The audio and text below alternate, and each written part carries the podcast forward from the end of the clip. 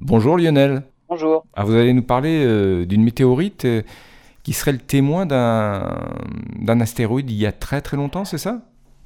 Eh ben, oui, en fait, la plupart des météorites qui tombent sur Terre sont issus d'astéroïdes beaucoup plus gros, qu'on appelle des astéroïdes parents. Le 7 octobre 2008, la météorite Dalmatacita a été découverte dans le désert au nord du Soudan. Alors c'est une météorite qui a une particularité car les astronomes ont pu prévoir sa chute. Ils avaient suivi dans l'espace l'astéroïde dont elle était issue. Il s'appelle 2008 TC3.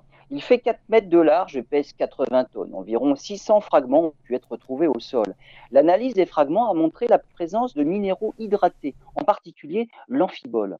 Les températures, les pressions et le temps nécessaires à sa formation indiquent que la météorite Dalmata, Dalmatacita, issue de l'astéroïde 2008 TC3, viendrait en fait d'un autre astéroïde, d'un corps beaucoup plus gros, près de, à peu près de la taille de Cérès, en fait, le plus gros des astéroïdes présents actuellement dans la ceinture principale entre Mars et Jupiter, près de 1000 km de diamètre, et sur lequel il y avait de l'eau. À notre époque, les astéroïdes de cette taille sont très rares. Il y a Cérès, le plus gros, qui fait d'ailleurs partie des planètes naines, et seuls trois autres dépassent les 400 km de diamètre. Et le parent d'Alma Cita, en fait, a complètement disparu.